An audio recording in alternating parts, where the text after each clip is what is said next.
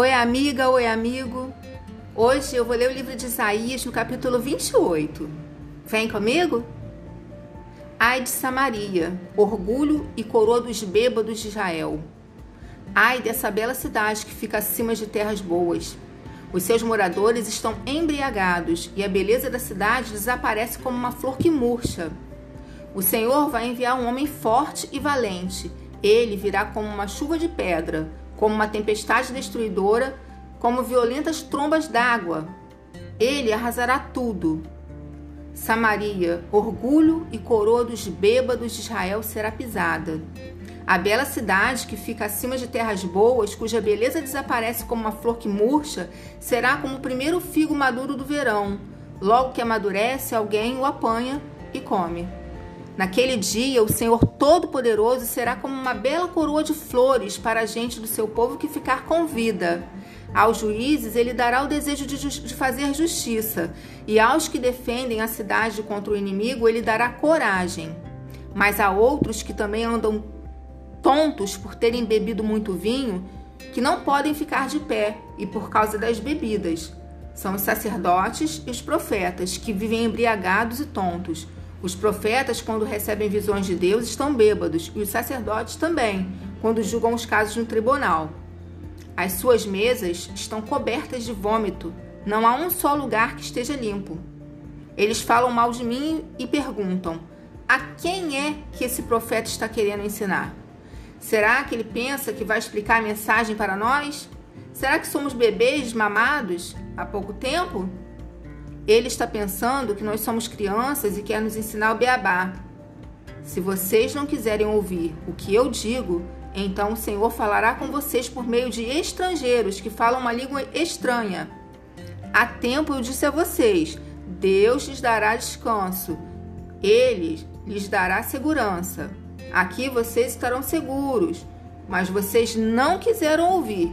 Por isso, o Senhor vai ensinar-lhes o beabá como se vocês fossem crianças. Então vocês tentarão andar, mas cairão de costas. Serão feridos, cairão em armadilhas e serão presos. Autoridades de Jerusalém, homens orgulhosos que governam esse povo, escutem a mensagem de Deus, o Senhor. Vocês dizem: Fizemos um acordo com a morte, já combinamos tudo com o mundo dos mortos. Portanto, quando vier a terrível desgraça, nós não sofreremos nada. Mas vocês estão confiando em mentiras e pensam que a desonestidade os protegerá. Por isso, o Senhor Deus diz: Estou colocando em Sião uma pedra, uma pedra preciosa que eu escolhi para ser a pedra principal do alicerce. Nela está escrito isto: Quem tem fé não tem medo.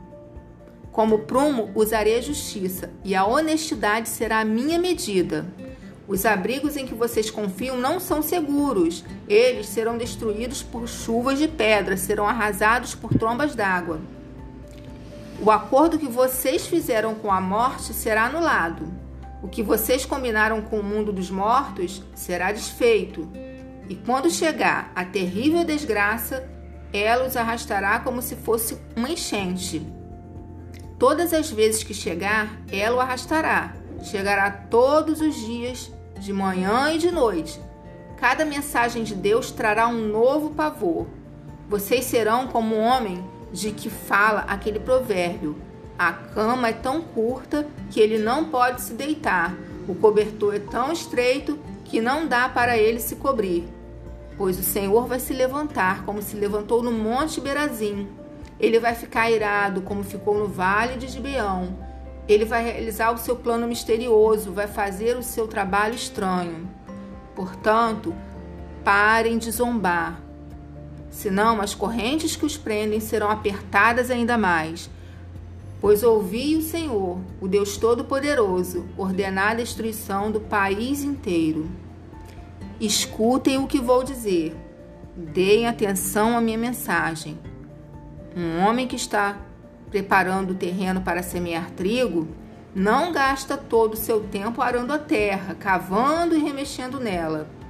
Depois de ter aplanado a terra, ele semeia o endro e o cominho, e planta o trigo, a cevada e outros cereais nos lugares certos. Ele faz tudo direito porque Deus o ensinou. E no tempo da colheita, ele não usa instrumento pesado para debulhar os grãos de endro e de cominho. Pelo contrário, ele usa varas pequenas e leves. Quando malha o trigo, ele não continua malhando até quebrar os grãos. Ele sabe passar a carreta por cima das espigas sem esmagar os grãos. Esse conhecimento também vem do Senhor Todo-Poderoso. Os seus planos são maravilhosos e ele é sábio em tudo o que faz.